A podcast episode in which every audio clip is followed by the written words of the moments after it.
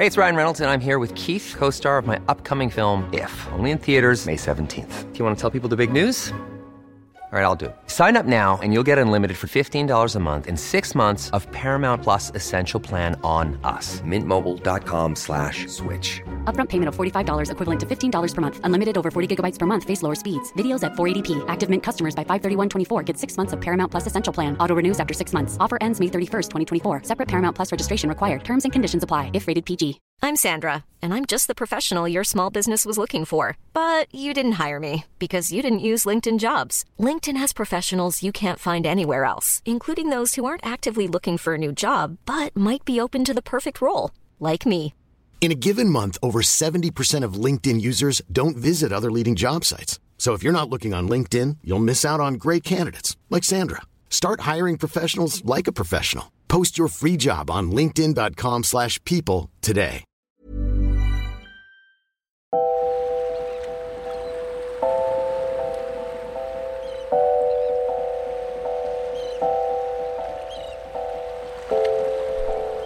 Women of the Seas. Récit d'aventure en mer, portrait de femmes au destin incroyable.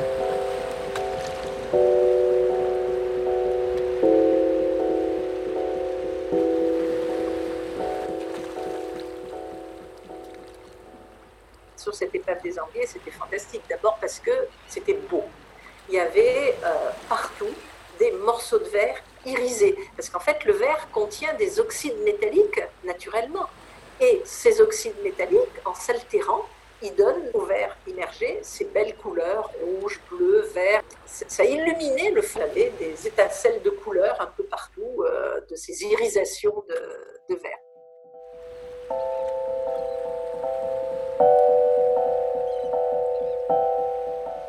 Marie-Pierre Jezégou, 65 ans. Archéologue sous-marine.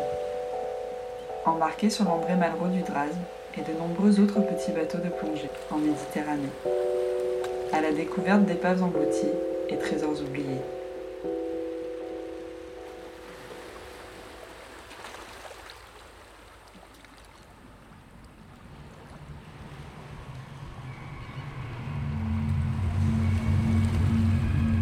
J'ai travaillé sur une quarantaine de sites archéologiques qui n'étaient pas tous des épaves, mais sur la quarantaine de sites archéologiques, au moins 30, euh, 33, 34 étaient des épaves.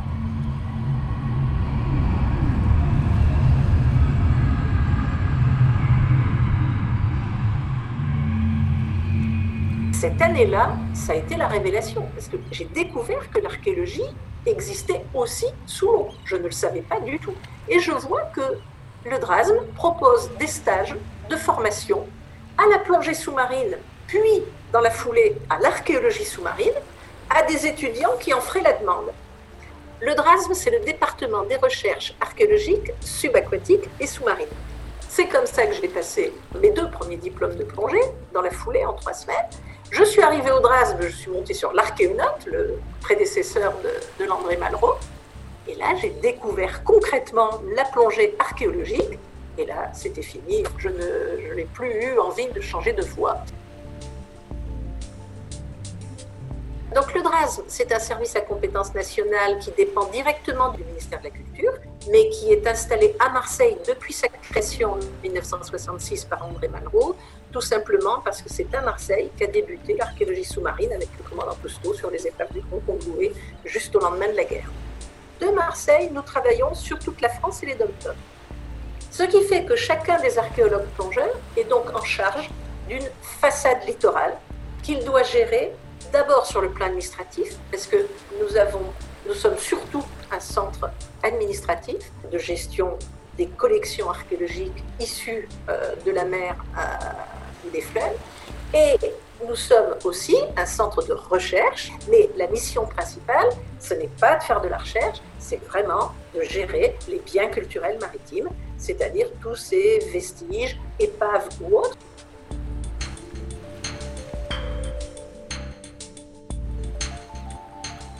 j'ai eu la chance d'intervenir, et c'est pour l'instant la plus belle fouille sous-marine que j'ai faite, sur une épave à cargaison de verre du début du IIIe siècle de notre ère, qui était à 56 mètres de profondeur. L'épave antique, donc, et, et avec une cargaison cargaison de matières premières vitreuses. Or, la cargaison répondait totalement à des questions que se posaient les collègues terrestres. Parce que les collègues terrestres qui travaillaient sur le verre, quand ils fouillaient des ateliers de verriers, ils s'apercevaient que la composition chimique de leur verre, très souvent, était identique que l'atelier de verrier se trouve euh, en Espagne, en Germanie, en Gaule. Donc c'est quand même très bizarre parce que les sables, eux, sont de composition chimique euh, différente suivant les endroits où ils se situent. Donc ils ont commencé à imaginer la seule explication possible qui était qu'en fait on importait la matière première vitreuse de quelque part et qu'elle était ensuite achetée par les verriers de tout le monde occidental pour euh, la fabrication du verre. Lorsque on a trouvé dans la zone Méditerranée orientale ce qu'on appelle des ateliers primaires, donc des ateliers qui fabriquaient des blocs de verre brut, et pour euh, affirmer et valider l'hypothèse, il ne manquait plus que le stade intermédiaire, c'est-à-dire de trouver un transport de verre dans une épave, puisque c'était pondéreux, et que les pondéreux, ils n'allaient pas les transporter du Liban à Rome euh, ou à Narbonne euh, en carriole. Hein ça ne pouvait voyager que par la mer. Donc, pour confirmer l'hypothèse, tout le monde attendait depuis une vingtaine d'années qu'on trouve une épave avec une cargaison de verre primaire. Et quand cette épave a été découverte par un plongeur brusque, j'ai pris la fouille en main pendant euh, 4 ans.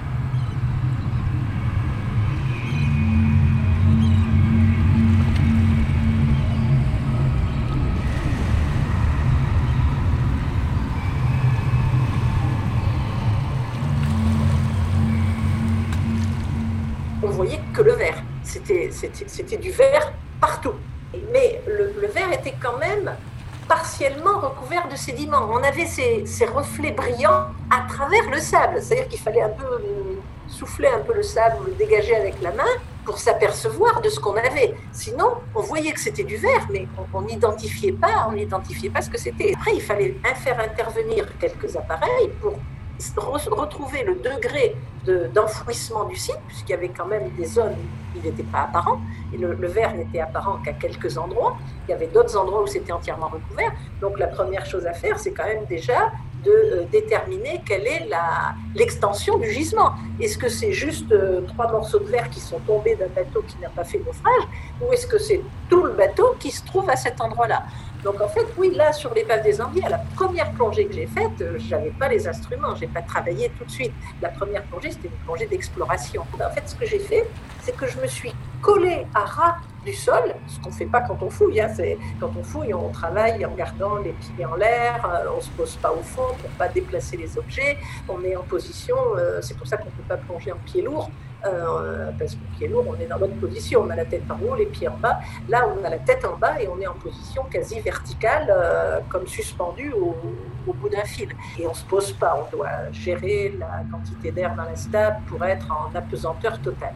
Mais là, j'ai fait le contraire. Là, je me suis collée au fond et en fait, j'ai regardé sur un plan rasant pour voir le dénivelé de la surface. Et en fait, ce dénivelé de la surface, qui était très peu haut, parce qu'à la différence des épaves avec des amphores, j'avais pas un grand tumulus d'amphores qui fait souvent 3-4 mètres de haut. ça, les plongeurs, ils peuvent pas le louper.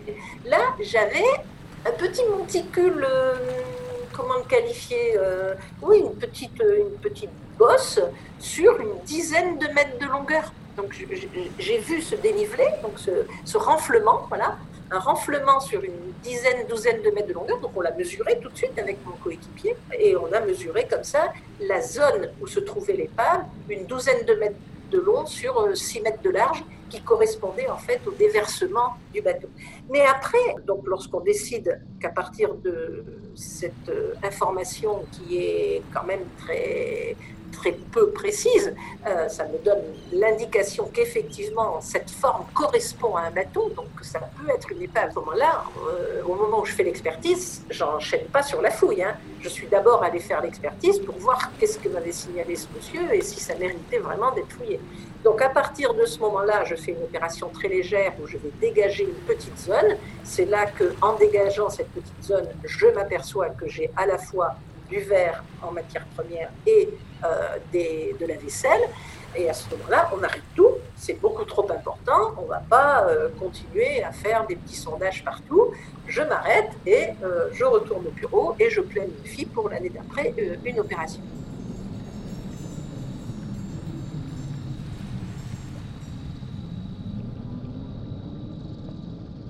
il faut réunir maintenant le matériel qui est spécifique à chaque, à chaque opération.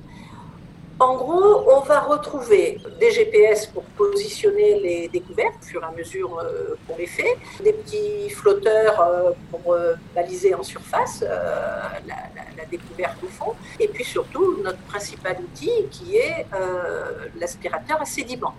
L'aspirateur à sédiments qui va être alimenté soit par de l'air, soit par de l'eau, c'est-à-dire qu'on envoie soit de l'air à moyenne pression 8-10 bars, soit de l'eau sous pression euh, en faisant passer de l'eau dans des motopompes sur le pont qui nous envoient à travers des tuyaux de l'eau au fond, qui vont alimenter un aspirateur en faisant une dépression à l'endroit où arrive l'eau sous pression. Donc on installe euh, nos, appareils en fonction des zones qu'on veut fouiller. Ça veut dire qu'il faut délimiter euh, les carrés de fouille parce qu'une épave euh, ou un site archéologique, ça fait quand même plusieurs mètres de, long, des bateaux qui font 30-40 mètres de long.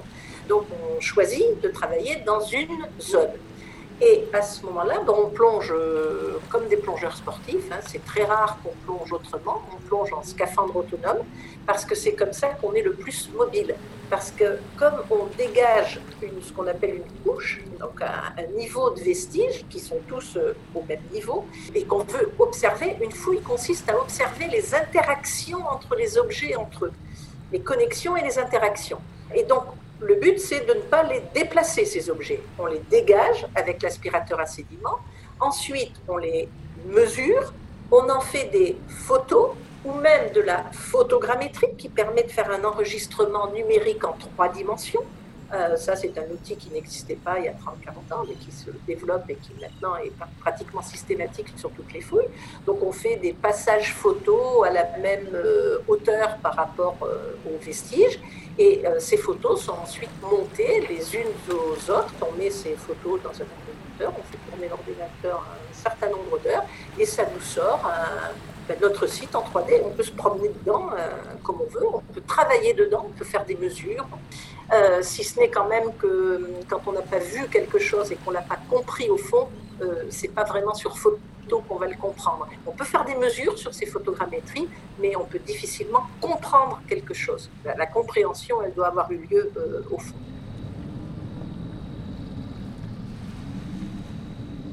Et puis ensuite, ben, on va démonter cette couche qui va être bien souvent une cargaison. En fait, le but est de choisir quelle zone on va, fouiller. Commencé à délimiter une zone en bordure de l'épave parce qu'on voulait comprendre en fait ce qui était dans le bateau et ce qui était déversé à l'extérieur parce que le bateau s'était couché sur un côté. Et donc il fallait trouver la, fin du, bateau et le début du déversement.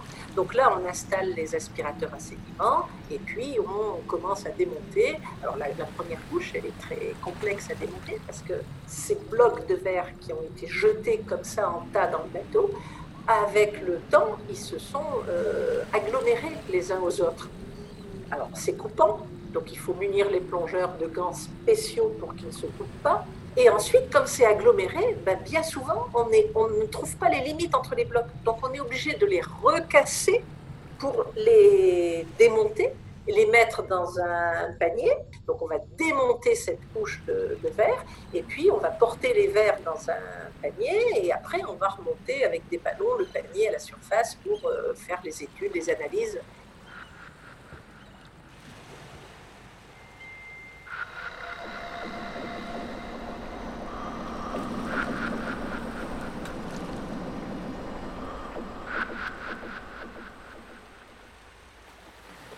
mais on s'est aperçu qu'à côté des blocs de verre, on avait un endroit du bateau qui est un endroit très stable. C'était vers la zone de cabine où on a retrouvé toute la vaisselle de bord, les, les, écuelles dans lesquelles ils prenaient leur repas, les amphores dans lesquels ils stockaient les réserves. À cet endroit-là, on a trouvé non pas seulement des blocs de verre, mais de la vaisselle de verre.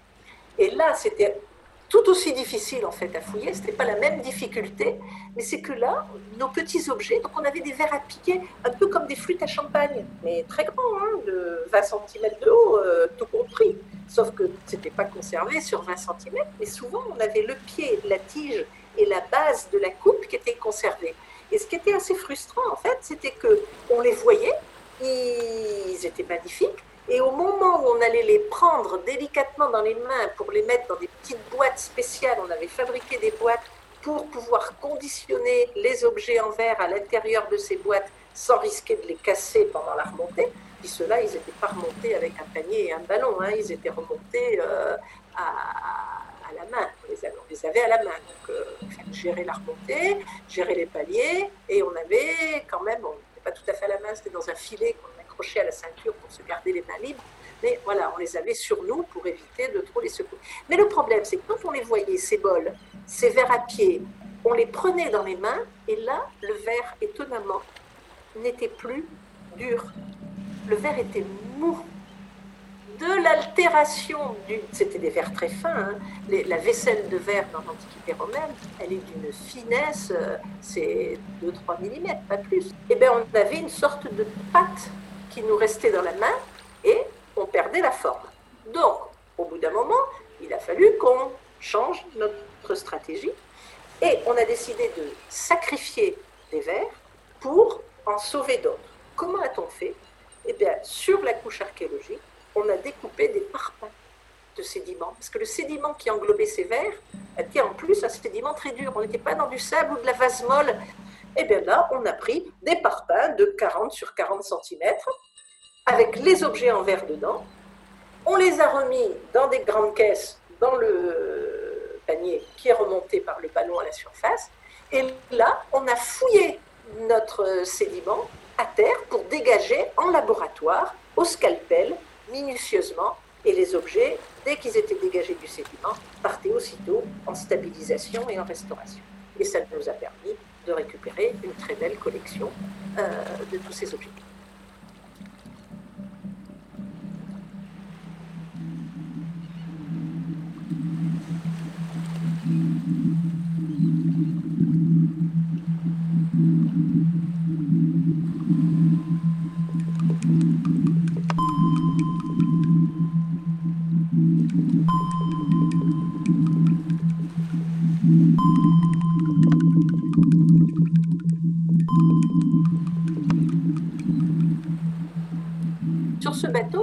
Aussi de la vaisselle de verre manufacturée et du verre à vitre, dont des vitres euh, rondes euh, pour fermer les oculis, qui sont les orifices circulaires dans les voûtes des terres ou des basiliques, dans les grands bâtiments. Euh, il y avait des, des, ouvertures circulaires et qui étaient fermées par des vitres également, et ces vitres avaient une forme de chapeau melon.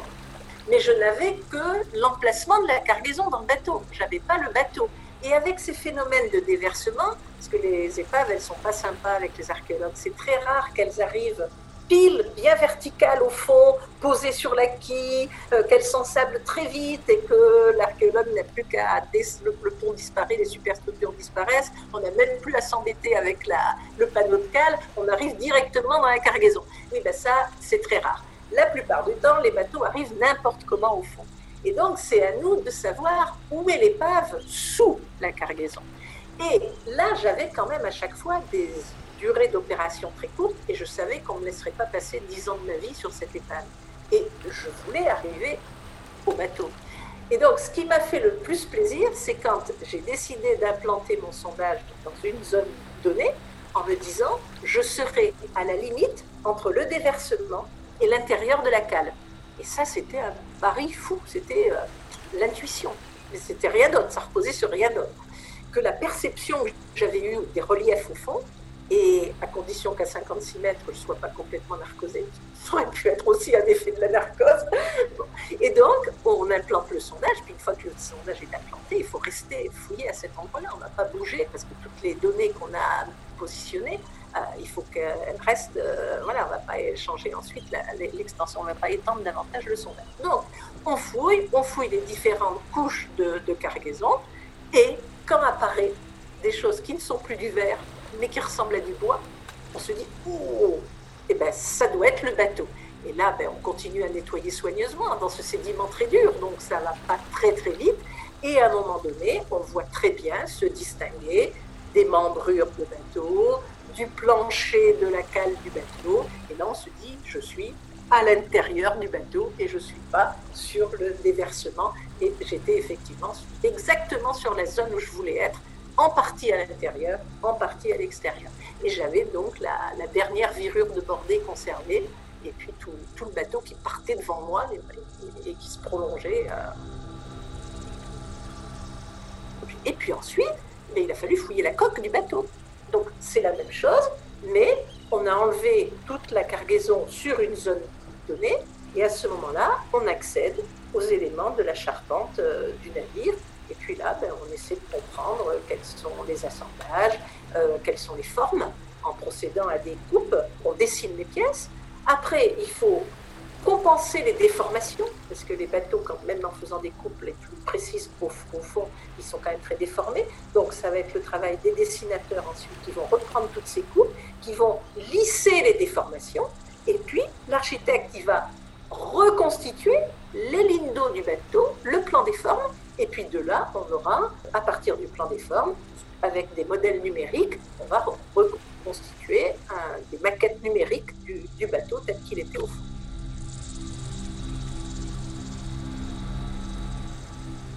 Sur les ambiers, pour aller plus vite, donc comme on faisait des, comme qu'une plongée par jour et qu'il fallait quand même que le travail avance, j'ai fouillé cette épave pendant euh, deux mois par an, pendant trois ans. Maison d'une plongée par jour quand il faisait beau. On s'arrêtait dès qu'il y avait du Mistral, on s'arrêtait dès qu'il y avait du vent sud-est. On n'avait aucune possibilité de travailler, il fallait vraiment qu'il fasse calme plat. Donc je fouillais en juin et en septembre, deux fois trois semaines en fait. Et c'était compliqué hein, parce que c'était profond. On avait droit qu'à une plongée par jour par personne de 20 minutes. On avait une heure, tout compris avec les paliers, ça, durait une heure. Donc 20 minutes, ça voulait dire le temps qu'on descende et le temps qu'on surveille la montre deux minutes avant la fin de la plongée. On avait un quart d'heure de travail chacun une fois par jour. Donc ça voulait dire une énorme équipe.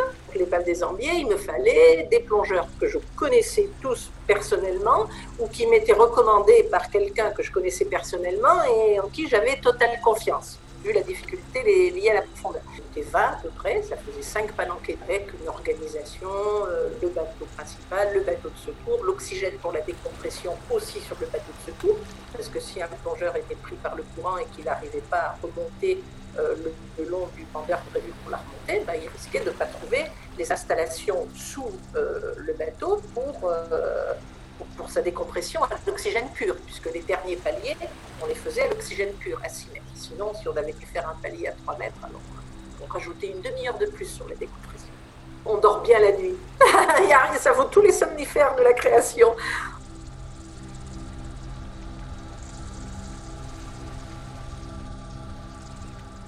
On n'avait pas trop de courant au fond. On avait juste le courant qui allait bien, pour évacuer les sédiments ou dès qu'on soulevait un petit peu de saleté, ça partait dans le courant. Mais on n'était pas gêné par un courant très fort au fond qui nous aurait déstabilisés. En revanche, c'est quand on remontait qu'on trouvait parfois, suivant la météo, notamment après Mistral, on allait trouver du courant vers les 15-12 mètres. Et donc là, ça rendait un petit peu difficile l'accès au palier, aux remontées le long d'un pendeur. Hein. Mais à un moment donné, il fallait lâcher ce pendeur parce que l'oxygène se trouvait sous le bateau et on avait une distance de, pas très grande, mais de 400 mètres qu'il fallait faire. Et là, il fallait parfois la faire contre le courant, même si le bateau essayait de se positionner au mieux pour nous faciliter la vie. De temps en temps, le bateau, ben, il n'était plus vraiment là où il était censé être, et les 4 mètres se transformaient en une dizaine de mètres à faire à la palme à contre-courant. C'est pour ça qu'on avait l'embarcation de secours si jamais on n'y arrivait pas. Donc c'était quand même assez lourd à gérer, ça demandait beaucoup de, vigilance et puis des gens très, comment dire, très compétents, parce qu'il ne fallait pas être narcosé au fond, il fallait immédiatement opérationnel en arrivant, euh, savoir euh, quoi faire. Euh, voilà, donc c'était pas simple, mais c'était une fouille extraordinaire. Et, puis surtout, on a fait la démonstration qu'effectivement, l'hypothèse des collègues, elle était juste.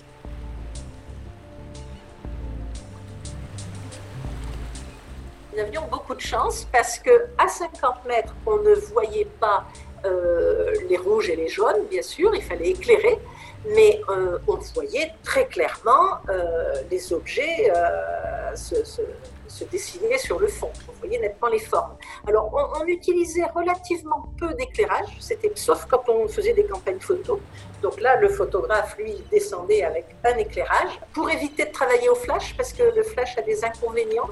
Hein, ça va faire des lumières euh, fortes sur certaines zones et laisser des zones dans l'ombre. Et quand on travaille au grand angle, c'est très difficile d'avoir une couverture par le flash de l'angle de prise de vue de l'appareil photo. Donc du coup, les caméramans qui me faisaient les photos travaillaient avec des équipements, soit un éclairagiste et euh, le photographe, soit à partir du caisson photo, un grand bras et une lumière qui éclairait euh, la zone que le photographe photographie. Alors évidemment, celui qui avait la chance d'accompagner le photographe, c'est celui qui avait la plus belle vue du fond, parce que lui, il avait toutes les couleurs.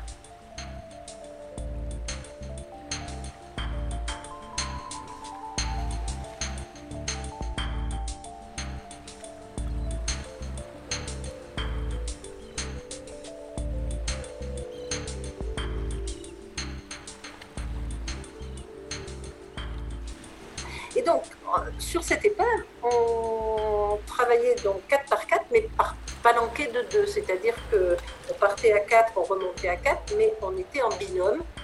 Et euh, à l'intérieur du binôme, chaque plongeur était responsable de son coéquipier, mais on n'était pas responsable de l'autre binôme. Et donc, l'autre binôme, on pouvait ne pas le voir. Parfois, ils n'étaient pas très loin de nous, mais parfois, ils travaillaient sur une autre zone et on ne les voyait pas mais la sécurité de chaque plongeur était assurée par son coéquipier. Euh, et là, on ne se quitte pas. Il y a interdiction de se quitter. C'est-à-dire que même quand on travaille aux aspirateurs à sédiments, les deux, alors soit on a un aspirateur pour deux, soit on a un aspirateur chacun, mais les deux aspirateurs sont de telle sorte que euh, les deux plongeurs soient toujours en visuel. On faisait des manips assez lourdes. Il fallait qu'on rapproche les deux aspirateurs à sédiments l'une de l'autre on les amarre ensemble et ensuite on devait mettre un parachute et les faire partir à la surface.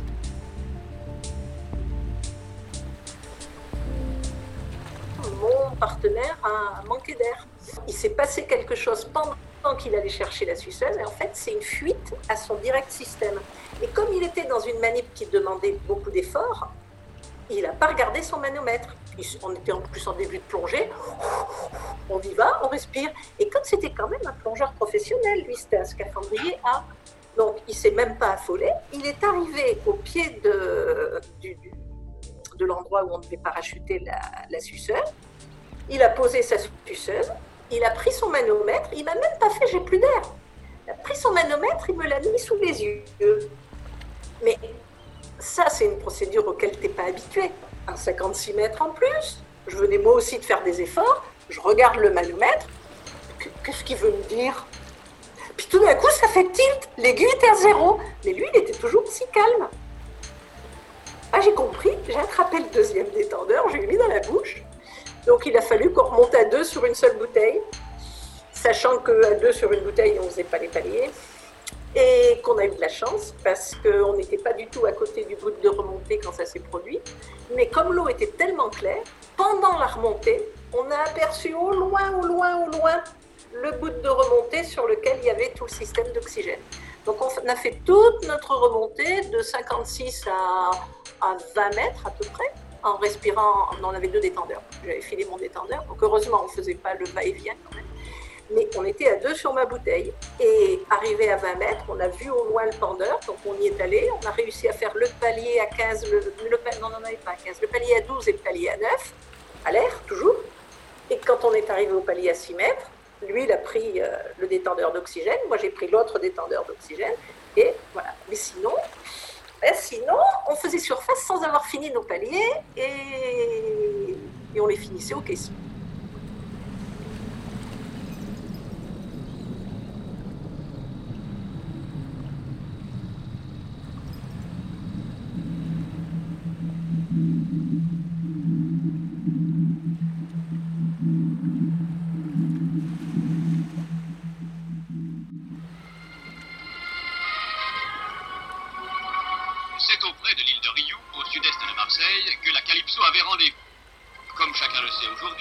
Calypso du commandant Cousteau est spécialement équipé avec l'aide de la marine et de l'éducation nationale pour les recherches sous-marines.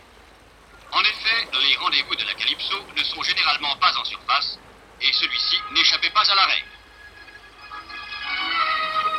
Les hommes grenouilles ont plongé munis d'une caméra de télévision sous-marine.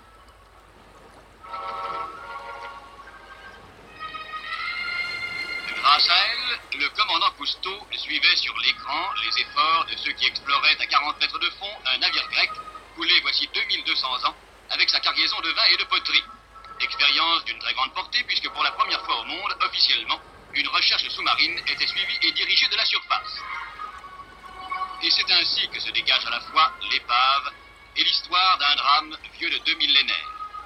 Un navire marchand venu de Délos, chargé de vin et de poterie, par la tempête, avait sombré sur les récifs de l'île de Rio.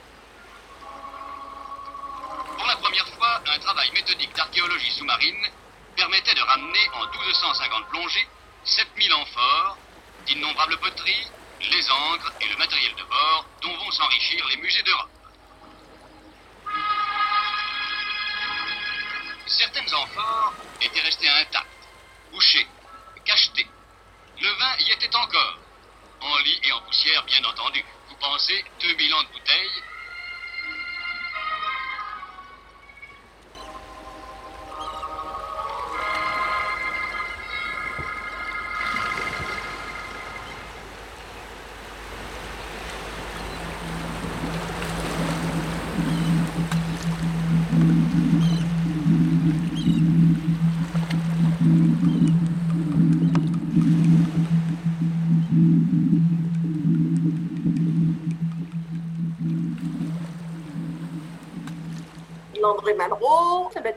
6 mètres de long, 9 mètres de large, avec un pont, une plage arrière euh, modulable.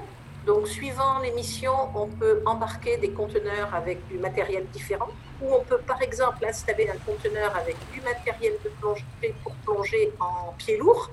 On peut faire intervenir des scaphandriers en pied lourd, donc ils arrivent avec leur installation qui n'est pas du tout la nôtre. Pied lourd, c'est un plongeur qui n'est pas autonome du tout, puisqu'il est relié à la surface par une glaine de tuyaux.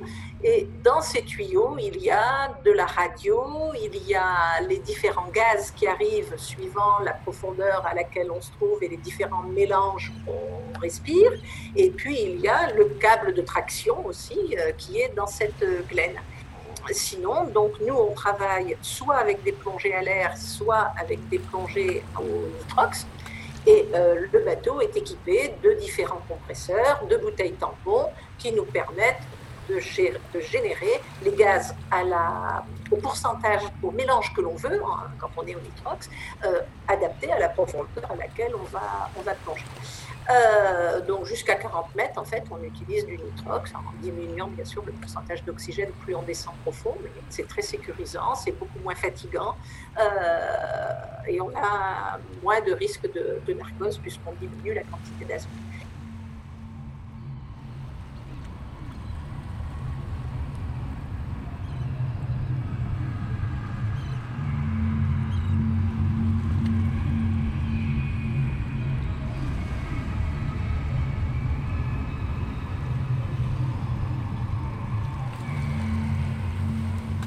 on a quatre banquettes euh, qui permettent d'accueillir trois plongeurs, ce qui permet d'équiper en fait 12 plongeurs en même temps si on voulait le faire.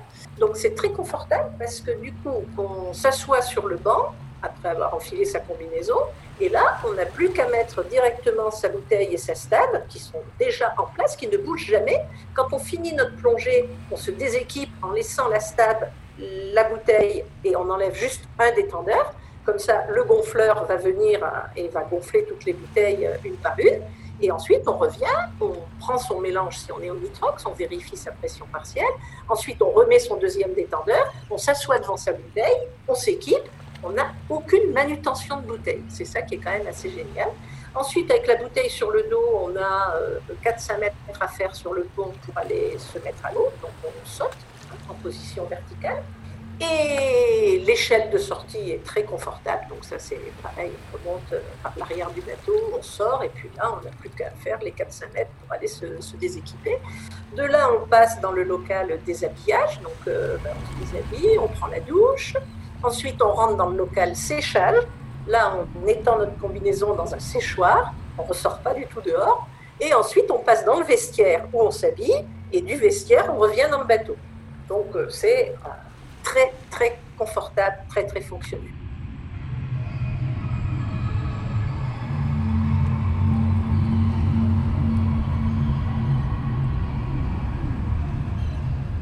une fois qu'on est dans le bateau, donc là, on a le rez-de-chaussée, je dirais, du bateau, sur lequel on va trouver un atelier, le couloir, on a une petite infirmerie qui peut faire éventuellement en salle de repos si quelqu'un se sent pas bien, et puis on rentre dans le grand carré, le grand carré où sont tous les ordinateurs et où parviennent toutes les données qui sont engrangées à la passerelle ou qui sont engrangées sous la coque du bateau par les appareils qu'on y a mis, que ce soit des sonars différents ou des magnétomètres ou des pénétrateurs de sédiments. Donc toutes ces données arrivent sur euh, ce qu'on appelle le grand carré, qui est la zone de, travail, qui est, qui est immense, qui doit faire euh, entre 30 et 40 mètres carrés. C'est une très belle pièce avec une bibliothèque, euh, des équipements pour la Wi-Fi, des équipements pour les ordinateurs. Euh.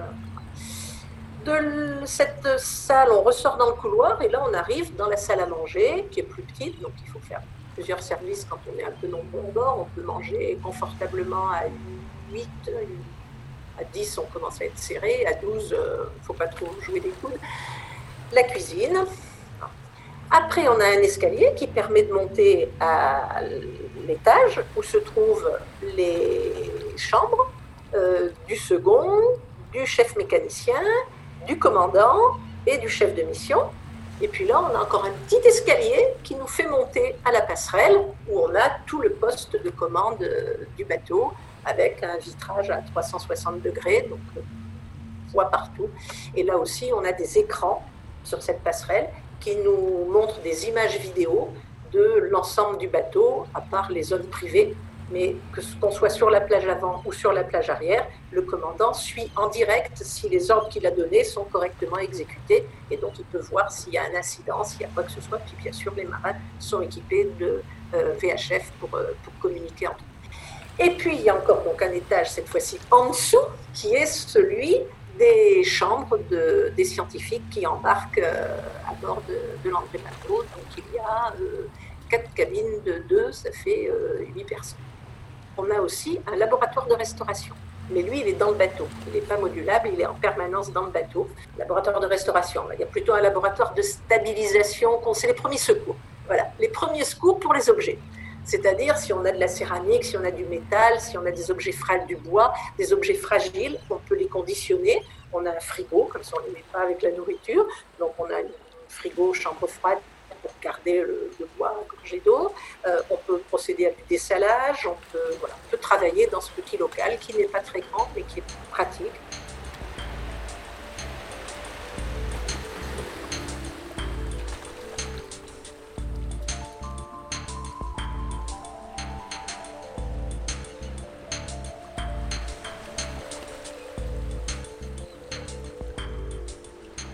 Mélange d'expérience et d'intuition. Cette intuition, c'est pas uniquement de la chance. Cette intuition, elle repose sur des expériences antérieures de ce que j'ai vu et de ce à quoi peuvent ressembler euh, des épaves archéologiques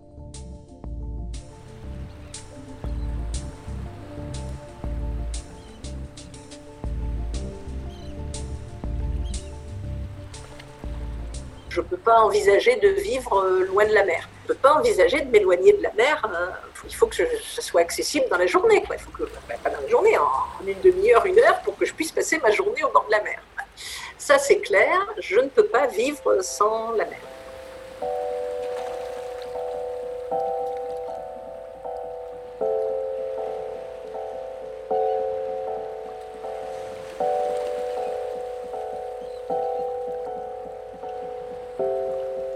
Pour les passionnés d'histoire, la mer est le plus grand musée du monde.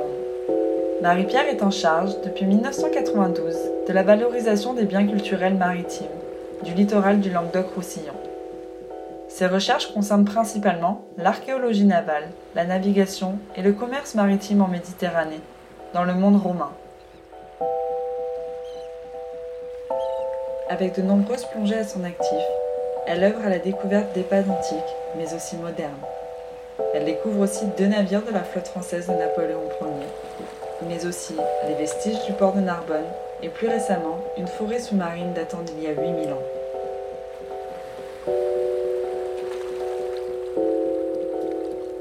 Retrouvez directement en ligne les découvertes fascinantes et les publications de Marie-Pierre. Dans le prochain épisode de Women of the Seas, découvrez le portrait d'une femme, aventurière, courageuse, partie naviguer sur des voiliers à la découverte des canaux de Patagonie et du continent blanc, l'Antarctique.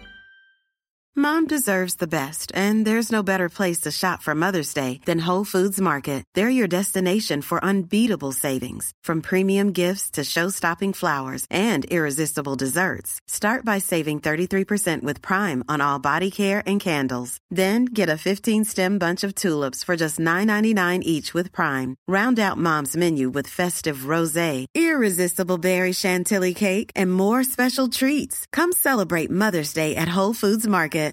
If you're looking for plump lips that last, you need to know about Juvederm lip fillers. With Juvederm Volbella XC and Juvederm Ultra XC, your lip look, whether it's subtle or bold, can last up to one full year with optimal treatment and no additional maintenance. Find a licensed specialist and see if it's right for you at juvederm.com today. That's J U V E D E R M.com. Add fullness to lips in adults over 21 with Juvederm Volbella XC or Juvederm Ultra XC. Do not use if you have severe allergies or a history of severe allergic reactions, or if you're allergic to lidocaine or the proteins used in Juvederm. Tell your doctor if you have a history of scarring or taking medicines that decrease the body's immune response or that can prolong bleeding. Common side effects include injection site redness, swelling, pain, tenderness, firmness, lumps, bumps, bruising, discoloration, or itching. As with all fillers, there's a rare risk of unintentional injection into a blood vessel, which can cause vision abnormalities, blindness, stroke, temporary scabs, or scarring. For full important safety information, visit juvederm.com. Even when we're on a budget, we still deserve nice things. Quince is a place to scoop up stunning high-end goods for 50 to 80% less than similar brands. They have buttery soft cashmere sweaters starting at $50, luxurious Italian leather bags, and so much more. Plus, Quince only works with factories that use safe, ethical, and responsible manufacturing. Get the high-end goods you'll love without the high price tag with Quince. Go to quince.com slash style for free shipping and 365-day returns.